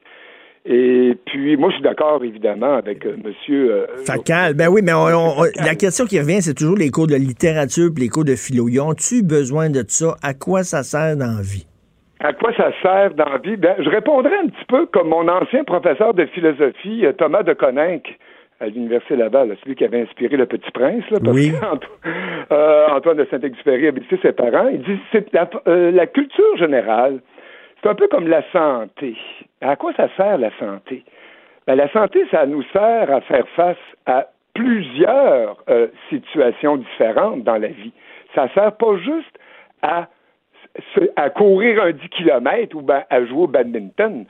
Ça sert en général à être mieux préparé. Ben, la culture générale auquel la philosophie participe, c'est un peu la même chose. Ça nous euh, aide à justement nous préparer à réfléchir à toutes sortes de situations. Vous avez parlé de technique. Évidemment, on peut se demander en génie mécanique, en gestion de commerce, tout ça. Là.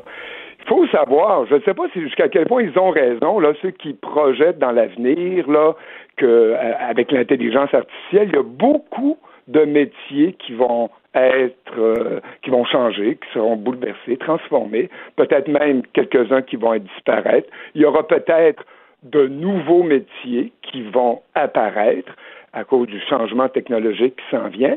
Ben, justement, euh, avoir un, bon fond culturel, euh, apprendre à réfléchir à des questions de base, c'est. Ben oui, puis le monde devient. Essentiel. Et les employeurs sont pas mécontents. En général, là, les, employeurs, ensuite, là, ils sont contents de la formation euh, donnée par les cégeps, qui n'est pas juste un endroit pour apprendre à fumer de la drogue, comme dit M. François Legault il y a huit ans. Mais, mais, mais moi, je dis aux gens, à quoi ça sert la culture? Parce que des fois, je parle à des jeunes dans les écoles, puis je dis, regarde, la culture te permet de voir le monde en 3D. Si tu n'as pas de culture, tu le vois en deux dimensions, puis c'est correct, tu vois tout, tu vois en deux dimensions. Mais avoir une, de la culture, t'intéresser à la littérature, avoir lu Madame Bovary de Flaubert, puis comprendre, bon, ça te donne une richesse, tu vois le monde en 3D. Tu le vois de façon plus riche. Oui. Et, mais, mais, René Bolduc, le problème, le problème, ça, je vous parle, puis vous, vous êtes un gars enthousiaste. Le problème, c'est la façon d'enseigner la philosophie. Il y a des profs qui n'ont qui ont pas changé leur façon de faire. Par exemple, moi, je dis, là, prenons un film comme The Matrix.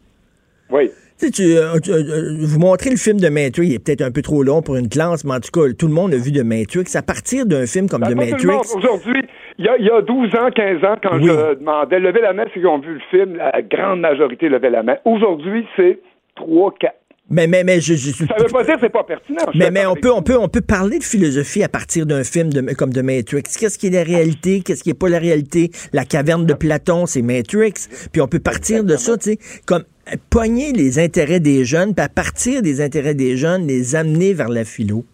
Bien oui.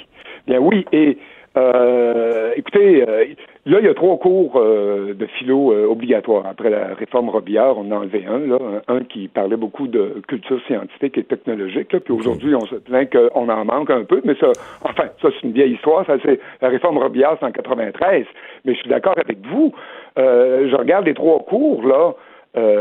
écoutez, on, on s'initie à l'Antiquité, aux œuvres gréco-romaines, et puis il y a toujours ce que j'appelle des bienfaits collatéraux. Euh, au cours de philosophie. C'est fini les affaires, les histoires des profs capotés qui fumaient du pot en classe dans les années 70. Aujourd'hui, les, départements sont très disciplinés. On a des contenus obligatoires. On a une part de liberté, oui. On peut inventer, on peut créer euh, pour les approches. Il faut intéresser comme vous dites. c'est euh, ça, intéresser les jeunes, il faut partir de, leurs intérêts. Je suis sûr qu'il y a certaines tunes qui écoutent des, des, des, des chansons, puis, puis qui, euh, on peut partir d'un de, de, morceau de musique, puis commencer à les amener euh, à la philosophie. C'est faisable. Savez-vous savez ce que je vais faire, moi, dès la semaine prochaine? Je vais montrer un petit film, ça dure 30 secondes. 30 secondes. Ça, ça se passe dans un bar de Ted for Minds. C'est le lancer du nain. OK. là, le, nain, il est consentant. Hein? Il, est protégé il est sur, un matelas. Ben, tout le monde rit dans la classe. Mais ça, ça me donne une occasion, parce que moi, je donne le, cours, euh, le troisième cours de philosophie, là, éthique et politique. Euh, et, et, là, on se dit, ben là, euh, c'est-tu éthique, ça? On parlait d'éthique avant. Ben je oui. juste avant l'émission, là, puis vous, étiez en train de philosopher, là, la sec, les pensées, puis le bec de lièvre, bon, la mm. sexo-sélection, tout ça, là. Et là, on va le, le, lancer du nain, mais ça va être une occasion pour nous dire, ben là, tout ce qui se fait entre adultes consentants, est-ce que c'est euh, acceptable, moral, ou bien il n'y a pas une atteinte à la dignité humaine? Il y a eu un procès en France où un nain et le propriétaire de bar. Ont, euh, ont voulu contester une loi qui interdisait le lancer du nain le nain disait Hey, c'est ma vie. Je gagne ma vie comme ça, c'est ça qu'il dit. Je gagne ma vie comme ça. ils ont perdu parce que le juge a dit que non, vous portez atteinte à la communauté des nains. Ah Là, oui. je donne juste un exemple comme ça, mais c'est juste pour... Mais euh, ça, c'est intéressant. Puis après ça, les, gens, les gens en classe, ils discutent de ça. Puis euh, euh, des, des, des, des, des- des tenants, des aboutissants éthiques de cette histoire-là. Ça, c'est Oui. une façon intéressante de- de- d'enseigner la philo.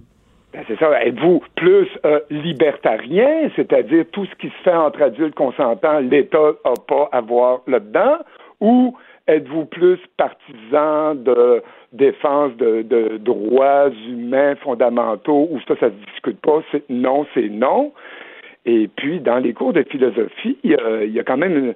Quand on propose le libre choix aux étudiants, par exemple, ah, ils pourraient choisir. Oui, en, général, là, il y a eu un rapport de Metz en 2014, là, ils sont pas contre la formation générale. Oui, oui, oui, ça peut être bon, ça, pour tout le monde.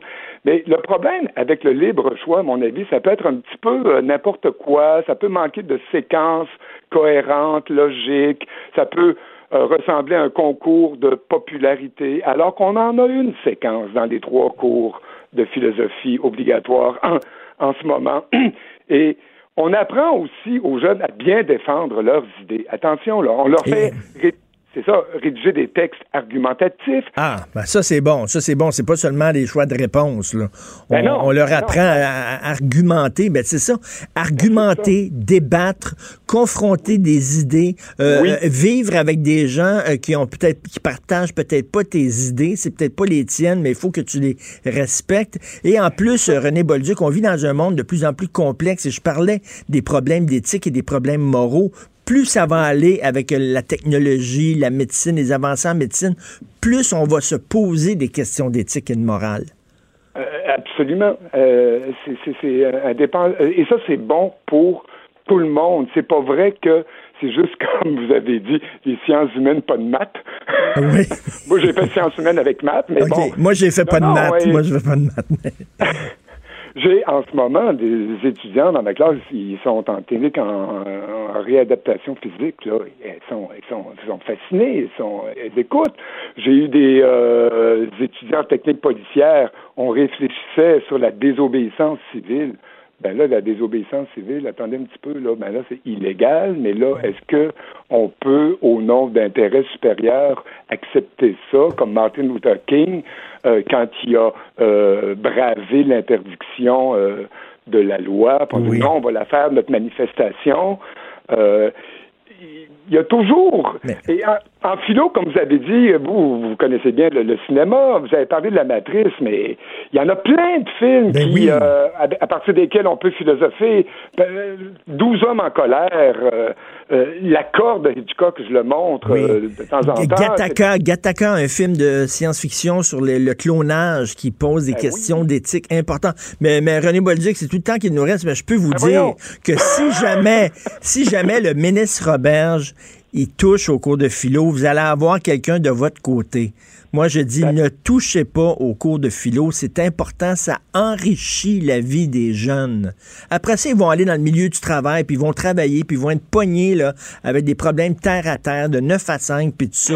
Là, c'est le, c'est, c'est le moment dans leur vie.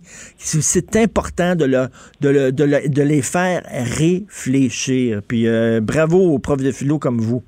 Je suis Merci. tout à fait d'accord avec vous. Merci beaucoup Merci. pour l'invitation. Merci. René Bolduc, professeur de philosophie au cégep Garneau. Richard Martineau.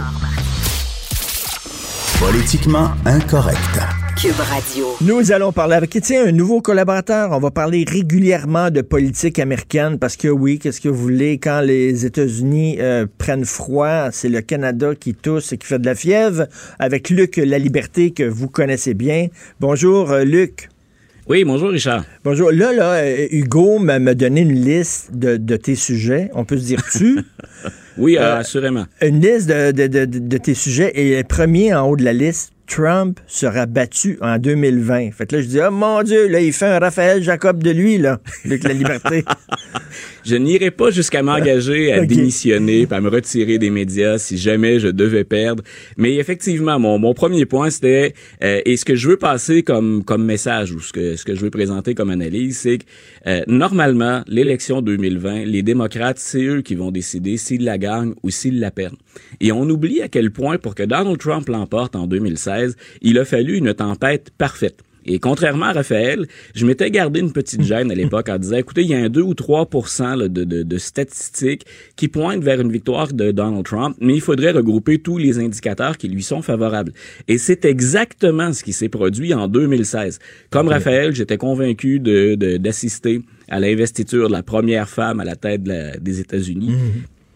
Mais finalement, il est parvenu à s'imposer euh, au Wisconsin, au Michigan, en Pennsylvanie. Et quand on regarde la carte électorale pour 2020, quand on décortique tout ça, euh, ben, euh, le message aux auditeurs, c'est ne vous intéressez même pas aux 50 États américains. Euh, sur la carte, regardez ce qui va se passer autour des Grands Lacs, regardez ce qui va se passer en Pennsylvanie, en Floride. Le reste, c'est à toute fin pratique décidé d'avance. Les surprises auxquelles on pourrait assister sont des surprises qui favorisent essentiellement ailleurs des démocrates. On parle par exemple du Texas qui au plan démographique évolue et lentement mais sûrement les démocrates y font leur nid. Le Texas, les- le Texas, my, my God, Oui. moi, s'il y a un État que j'associerais aux républicains, c'est bien le Texas. Ben, tu vois, si Beto O'Rourke est encore dans, dans la course et, et s'il s'est présenté, c'est que dans les zones urbaines, et on parle de Houston par exemple, la démographie favorise de plus en plus les démocrates. Ce qui fait qu'on a vraiment un Texas divisé en deux. Des zones rurales, là, on est plus en- dans, dans les campagnes, dans des zones agricoles. Mais où la là, démographie, quoi, c'est plus de jeunes ou alors plus de latinos, plus de communautés ethniques qui ont tendance plus à de jeunes voter, et plus, euh, voilà plus de démocrate? jeunes beaucoup plus de jeunes puis dans des villes universitaires et aussi la diversité culturelle c'est-à-dire Ouais. beaucoup plus de représentants des minorités dont des hispanophones. Alors quand on observe la carte actuellement moi je dis déjà le soir de l'élection regardez ce qui se passe là, dans trois États. Pennsylvanie Wisconsin Michigan. M. Trump l'a emporté par quelques poignées de votes par quelques dizaines de milliers de votes. Ces États-là ont voté à moins de 1% en faveur de Donald Trump. Tellement qu'à l'époque, Hillary Clinton, qui pour moi était pas la meilleure candidate démocrate, a négligé de faire campagne dans ces régions-là. Et on a appris de l'erreur de 2016. Déjà sur le terrain, les démocrates sont à pied d'œuvre. Ils attendent bien sûr qui va être leur champion ou leur championne, mais ils sont déterminés à ne pas répéter la même erreur et à faire sortir le vote.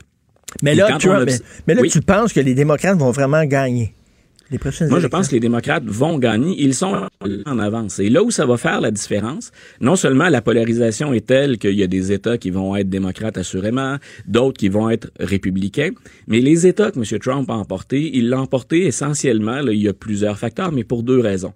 Un, il y a des indépendants qui n'aimant pas euh, Hillary Clinton, puis qui se disant, grosso modo, il y a autant de squelettes dans le placard des Clinton qu'il y en a dans celui de M. Trump. Pourquoi pas essayer M. Trump? Quand on sonde ces indépendants, euh, actuellement, ils penchent en faveur du candidat démocrate, euh, peu importe lequel. C'est-à-dire qu'il est devancé, M. Trump, par les cinq premiers candidats démocrates, dont pas que par Joe Biden ou Elizabeth Warren. On va jusqu'à Kamala Harris et même Pete Buttigieg de l'Indiana, qui était oui, totalement oui. inconnu il y a quelques mois. Il devance M. Trump. Et l'autre grand facteur, et c'est là où les démocrates sont particulièrement actifs. L'autre grand facteur, c'est euh, ben, des progressistes, ceux qui s'étaient rangés derrière Bernie à la dernière élection et qui sont euh, un peu frustrés, euh, demeurés à la maison le jour du vote. Je ne pense pas que ces gens-là vont répéter l'erreur la deuxième fois. Et ce que les statistiques ou les sondages nous montrent, c'est d'ailleurs que Bernie Sanders perd des plumes et que ces gens-là qui étaient plus progressistes se rangent désormais dans le camp de Madame Warren. Il y a une tendance assez lourde chez les démocrates. Madame Warren a dépassé Bernie sur sa gauche. Mais là, il y a une affaire. là. Donald Trump, il parlait à ce que j'appelle, moi, les, les- ceux que j'appelle les perdants de la mondialisation. là. Tu sais, ceux Oui, qui ont vu là, ceux qui ont vu leur entreprise, leur, leur- leur usine sacrer le camp, se délocaliser pour aller en Chine, en Inde. Bon, les gens qui ont pas, qui sont pas dans les startups, qui sont pas dans, dans les nouvelles technologies, eux autres ont été les grands perdants et les démocrates ne leur parlaient pas. Moi, ce que je dis, c'est que les démocrates, s'ils veulent gagner, il va falloir qu'ils reconnectent avec le peuple, le vrai peuple, pas parler euh, seulement euh, à des groupes de pression, aux minorités ethniques, aux minorités sexuelles, aux minorités bon culturelles et religieuses, mais qui commencent à qui parce qu'ils ont, ils ont perdu le contact avec le- l'américain moyen là, qui se promène là, dans son 4x4 puis qu'il y a une casquette sur la tête. Ces gens-là votent, votent Trump.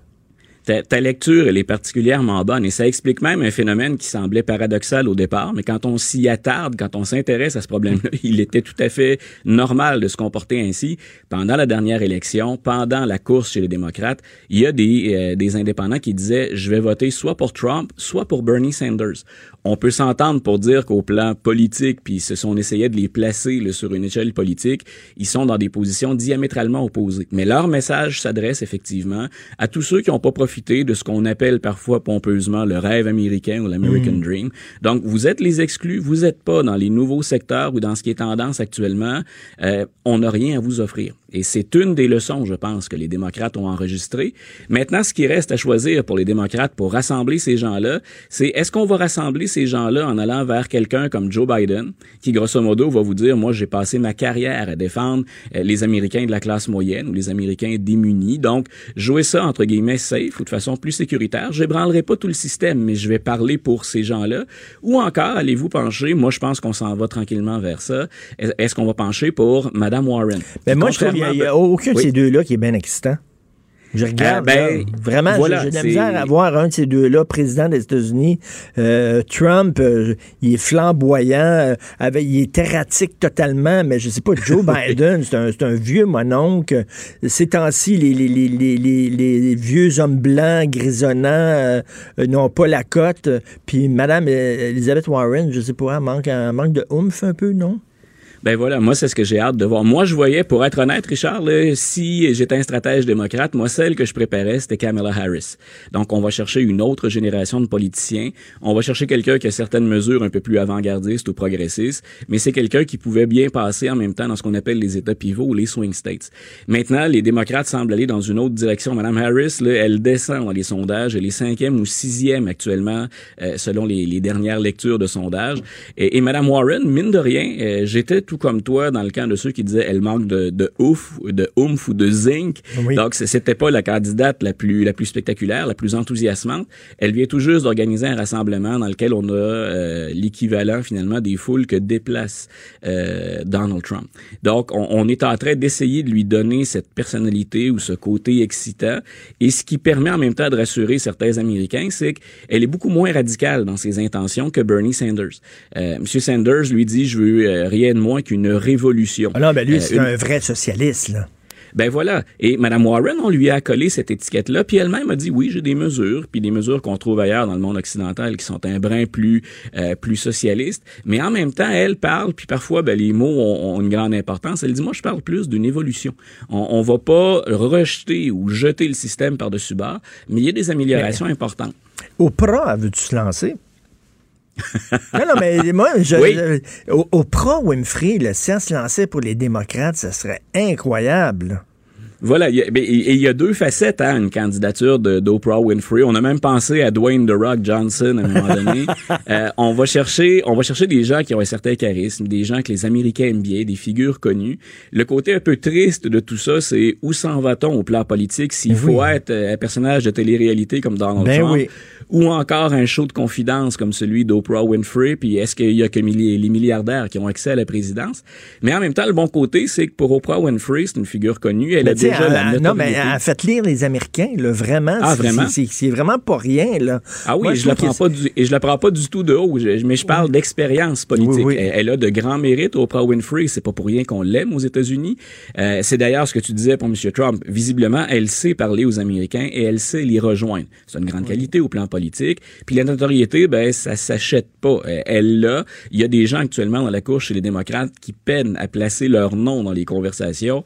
Avec Oprah Winfrey, on, on est parti. On est sûr que les Américains savent de qui ils parlent. Et Luc, pendant que je t'ai, je vais absolument t'amener là-dessus. On n'avait pas prévu parler de ça, mais c'est la grosse histoire aujourd'hui, l'histoire du Oui. blackface de Justin Trudeau. Là. Oui. On sait à quel point aux États-Unis, le blackface, c'est, Ouais. vraiment, c'est, c'est considéré comme le, le- le pire blasphème que tu peux faire, la chose la pire au monde. Là, on est rendu à trois incidents de blackface avec Justin Trudeau parce que Global Ouais. News vient de sortir une vidéo. Ça, ça va entacher sa réputation énormément aux États-Unis. Ben, moi, je voyais déjà les gens se mobiliser de notre côté de la frontière pour dire, écoutez, c'est une autre occasion pour bien montrer à quel point cette question-là, elle est sensible chez nous. On en a moins parlé du racisme au Québec, on a moins Mm. parlé de l'esclavage, on a moins parlé de discrimination. Et cette fois, le premier ministre, qui a cette propension à se promener déguisé un peu partout, ben, tombe un peu dans le panneau. Fait le jeu des opposants, mais fait le jeu de ceux qui disent, euh, finalement, la position des minorités, elle est sous-représentée puis elle est mal connue. Aux États-Unis, CNN a joué ça très, très rapidement. Hier, j'avais toutes Ah sortes oui? Sur mon téléphone. Et CNN et la BBC ont été parmi les premiers à placer Justin Trudeau en tête de liste. Euh, on ouvre CNN là, hier à partir du moment où la photo est diffusée. Et la grosse nouvelle, la breaking news, c'est Justin Trudeau est coincé en situation de blackface. On sait à quel point M. Trudeau est beaucoup plus populaire à l'étranger qu'il ne l'est chez nous. Oui. Chez nous, on va faire dans la nuance, on va analyser le discours, on va aller au-delà de l'image. Sur la scène internationale, euh, c'est c'est ah c'est c'est le beau mec, c'est le le premier ministre un peu plus flamboyant qui paraît bien, dont les valeurs sont quasi universelles. Et effectivement, moi je pense que sur la scène internationale, il va devoir assumer le coup. Et aux États-Unis, il y a une portée encore plus grande pour ce qui est le blackface parce qu'on se rappelle très bien de ces blancs qui se maquillaient en Ben noir oui. et qui, de façon condescendante, méprisante, s'en prenaient aux anciens esclaves ou même aux esclaves. À l'origine, le blackface, on se moquait carrément, c'était avant la guerre de sécession, et on se moquait carrément du, du blackface. Mais oui, c'est, c'est le jeu de mots est déplacé, mais c'était un œil au beurre noir pour, euh, pour M. Trudeau sur la scène. Mais complètement. scène- Et là, il vient d'annoncer qu'il va suspendre ses activités là, au cours des prochains jours. Il vient de perdre totalement le contrôle de son agenda. Et ça, c'est Voilà. jamais très bon pour un chef en période de campagne électorale. Merci beaucoup, Luc. On va se reparler, bien sûr. On va suivre ce qui se passe aux États-Unis de très près. Merci beaucoup. Ben écoute, merci à toi, puis une très très bonne journée, bonne fin d'émission. Merci, bonne journée. Et concernant le blackface, je vous invite à louer le film de Spike Lee qui s'appelle Bamboozled. C'est un de ses films les moins connus, Bamboozled. À la fin du film, à la toute fin du film, il y a comme plein d'extraits de films, de vieux films américains où tu vois des blancs se déguiser en noir. Puis ça dure à peu près 5-6 minutes. Et on voit plein, plein, plein d'extraits. Et je vous jure, ça vous rentre dedans. Si, si vous n'êtes pas sensible euh, aux effets humiliants du blackface, quand tu regardes de ça, ces films-là, c'est des blancs qui se déguisent en, en c'est vraiment ça, en puis qui dansent à claquette, puis qui font des niaiseries. Parce que c'est comme ça qu'on voyait les Noirs à l'époque, qui sont rien que bons pour euh, chanter, puis danser, puis tout ça. Là. Tu regardes ça, puis ça rentre dedans en tabarnouche. Après ça, il n'y a personne qui peut défendre le blackface après avoir vu ça. La fin de Bamboozled de Spike Lee. On s'en va à la pause. Politiquement incorrect. Joignez-vous à la discussion. Appelez ou textez 187 Cube Radio. 1877 827 2346.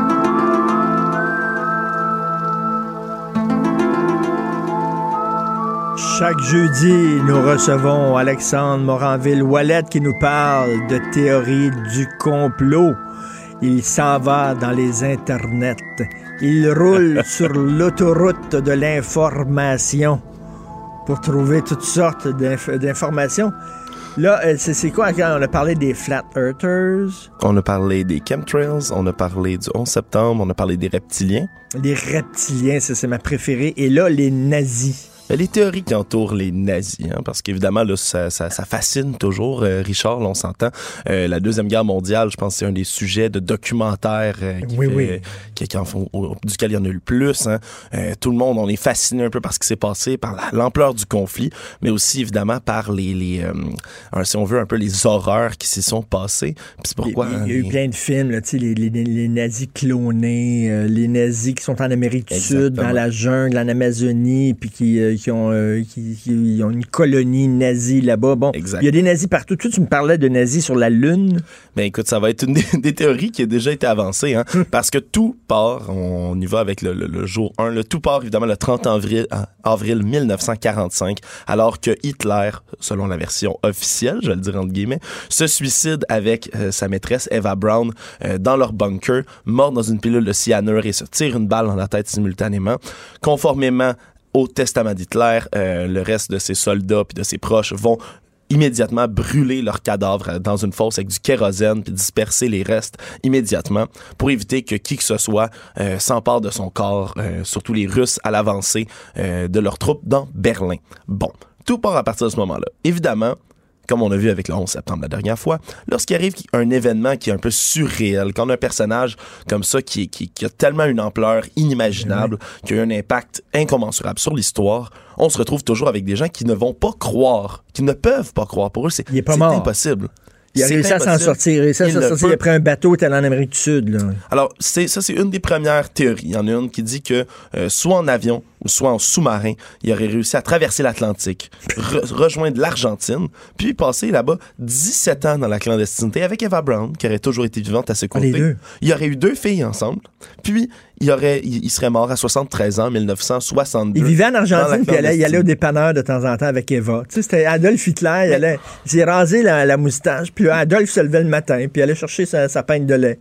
Ben, mais gars, non, dans- non, mais c'est- Dans un dépanneur en Argentine, puis il revenait, puis il faisait un petit Mais- café, puis là, il regardait la TV, tu sais. Il prenait des cours d'espagnol, Adolphe, tu sais. Il joue au soccer aussi. Il jouait au soccer.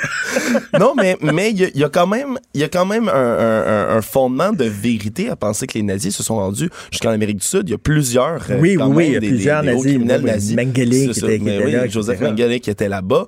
Euh, puis même là, il y a eu l'extra, il y a eu certaines extraditions par le Mossad israélien pour aller chercher là euh, certains même des des- des- d'anciens criminels de guerre nazis qui se cachaient en Amérique du Sud. Donc cette théorie-là part de quelque part. Mais il y a quelque chose de drôle, tu sais. On va-tu voir du tango à soir, Eva, ça te tente-tu? Non, non, il- Adolphe appelle, il réserve sa place, on va faire une petite soirée de tango. Ben oui, parce qu'il y a d'autres théories qui auraient été au Paraguay puis qui serait mort à 82 ans aussi en 1971. Il y en a d'autres qui disent qu'il est justement là en Argentine, mais qui serait mort seulement à 94 ans en 1984, imagine. Il y en a, une qui dit qu'il est devenu stand-up comique ou quelque chose comme non, ça. non, mais il y en a d'autres qui disent, puis là, on rentre dans les plus folles. Il y en a qui disent même que Adolphe se serait rendu sur la base lunaire des nazis. Attention, attention, la base lunaire des nazis, j'ai bien dit. Ou encore dans leur base secrète en Antarctique, Richard. La fameuse base secrète des nazis en Antarctique. En Antarctique. Oui, oui, oui, oui. oui. Puis on l'a jamais vu. On l'aurait jamais été vu, ça n'a jamais été prou- prouvé, mais évidemment, sûrement, là, on revient, ça comme avec d'autres théories que d'habitude, que le gouvernement aurait caché euh, la découverte de ce fameux bunker nazi. Puis même la théorie la plus folle, parce que oui, il y a plus fou que Hitler sur la Lune, ce serait, et ça rejoint une autre théorie dont on parlera un autre jour, celle du fait que la Terre est creuse, et que sous Terre, les nazis auraient encore des, des, des bases secrètes, des bunkers. À ce jour, Richard! Les intraterrestres. Le fameux quatrième Reich. Vous souvenez-vous de Richard Glenn? Les intraterrestres. Et nous y reviendrons d'ailleurs, j'ai si hâte. Attends, attends une minute. là. Une base lunaire nazie sur la Lune. Tu peux pas envoyer une fusée sans que personne le sache. Il y a une fusée qui serait partie de je sais pas trop Ben, où elle serait partie. pour amener des nazis sur la Lune, mais personne le sait. Elle serait partie à l'époque où personne n'avait de satellite dans l'espace, Richard. C'est c'est ce que les gens avancent. Parce que en voyant, évidemment, tout... euh, Attends, donc ça aurait été les premiers à- à- Ah ben oui. contacter la Lune. Ben oui, ils seraient les premiers là-dessus. Mais tout part évidemment là, des fameuses fusées, là, les missiles V2 hein, qu'on a vu pendant la Deuxième Guerre De mondiale. D'ailleurs, il y a plusieurs scientifiques allemands, d'ex-scientifiques nazis, qui ont travaillé sur les projets de la NASA, entre autres, puis les projets russes. Euh, après la guerre, évidemment, les agents secrets et russes et de l'Occident s'arrachaient les scientifiques littéralement nazis parce qu'il y avait des connaissances géniales en matière de missiles et tout ça. Alors, il y a même des théories qui auraient construit ce qu'on appelle le V7. hein. Ça serait la, la version 7 de leur, euh, de leur fameux missile. Un engin qui pourrait voler comme une soucoupe volante. Oh, il y a plein, il y a plein de théories comme quoi les nazis auraient pensé à faire des soucoupes volantes. Euh, mais la beauté dans tout ça, hein, c'est qu'on peut démystifier au moins la majorité d'entre elles. Puis c'est ce qui, est- c'est ce que je trouve euh, évidemment assez. euh, Ben, il y en a, c'est tellement flyé, t'as même pas besoin de la démystifier. C'est ça qui est rendu triste, c'est que t'es obligé d'essayer de, de convaincre quelqu'un que, que les nazis sont pas allés sur la Lune. Ben, que, que les nazis, en, en gros, soient allés ou pas, il y a au moins une certitude, c'est qu'Hitler, puis ça, ça a été prouvé en mai 2018 dernier, hein, c'est qu'Hitler a bel et bien trouvé la mort à Berlin les, en Russes, 1945. les Russes ont son crâne. Ben exactement, et crâne c'est, et là-dessus qu'on arrive. Là. Ils ont fait, là, en- ils ont ressorti euh, les restants d'ossements d'Hitler, ce qui reste après sa crémation, et ils ont fait là, vraiment une analyse médico-légale complète sur ce qui lui restait. Et ils ont dit, là, parce qu'ils ont retrouvé dans les archives nazies les, les, euh, les, les- les radiographies des dents d'Hitler qui allaient chez le dentiste. Puis Hitler avait beaucoup de prothèses, il y avait beaucoup de problèmes dedans. Je sais qu'il y avait des, des problèmes de santé épouvantables, cet homme-là. Et surtout, mais ils ont découvert que les, euh, tout ce qui correspond, là, les micro-usures, les micro-égratignures, les micro-cassures, euh, correspondent exactement aux dents d'Hitler. c'était lui, là. C'est Et- Adolphe. Et en plus, en plus, si on l'ajoute, il y a aucune fibre musculaire dans le tartre dentaire. Ils sont allés jusque-là. Et c'est normal parce que Hitler était végétarien. Il ne mangeait pas de viande. Et il n'y a aucune micro-trace, même dans le tartre des dents, qui correspond à des fibres musculaires, donc à des fibres de viande. Ce qui veut dire, encore une fois, qui correspond avec tout ce qu'on dit que Hitler était Il, végétarien. il- il s'est tiré une balle en tête. Exactement. Puis dans le est-ce trente- que- mais en même, est-ce et en même temps, Est-ce qu'il a tiré sa blonde? Il a tiré Eva Braun? Eva et lui ont pris en même temps, ont croqué dans une pilule de cyanure et se sont tirés une balle dans la tête. Comme ça, Ah, oui. l'effet était double. Puis il y a même évidemment les traces de la capsule, de la cyanure. Tout a été retrouvé et ça peut maintenant là, être prouvé hors de tout doute. Par contre, après ça, il y a d'autres gens qui, se disent- qui croient qu'il y a d'autres criminels de guerre nazis qui ne seraient pas morts. Et là, on rentre dans l'énigme du fameux Rudolf Hess. Rudolf Hess, qui c'était, c'était vraiment le, le bras droit d'Hitler au début de la guerre. Euh, Rudolf Hess s'en- part à, à un certain moment donné. C'est là que la- le mythe commence. En 1941, il s'embarque dans un vol top secret vers l'Écosse et il prévoit aller mener des négociations avec l'Angleterre pour les faire capituler, pour les enlever littéralement de l'échiquier politique afin qu'Hitler puisse se retourner et pas combattre sur deux fronts lorsqu'il va envahir l'Union soviétique. Le problème, c'est que Rudolf Hess s'empête dans son parachute, euh, tombe en Angleterre et est immédiatement capturé. Tout de suite, tout de suite, il est mis en prison jusqu'à la fin de la guerre, dès 1941. Puis après ça, il va être transféré, Qu'est-ce qui est évidemment. arrivé avec lui après? On l'a transféré à Nuremberg, et puis il a fini par euh, vivre sa vie là, au complet en captivité, puis il est retrouvé mort en 1983. Dans sa cellule. 87, à l'âge de 93 ans, il se pend avec un fil électrique et il meurt. Le problème, c'est que il y a beaucoup, beaucoup, beaucoup, beaucoup de gens qui croient que c'est impossible, c'est littéralement impossible que Rudolf Hess, bras droit, soit allé se parachuter tout seul. Alors, les gens, il y a beaucoup de personnes qui croient que c'est un double. C'est un sosie.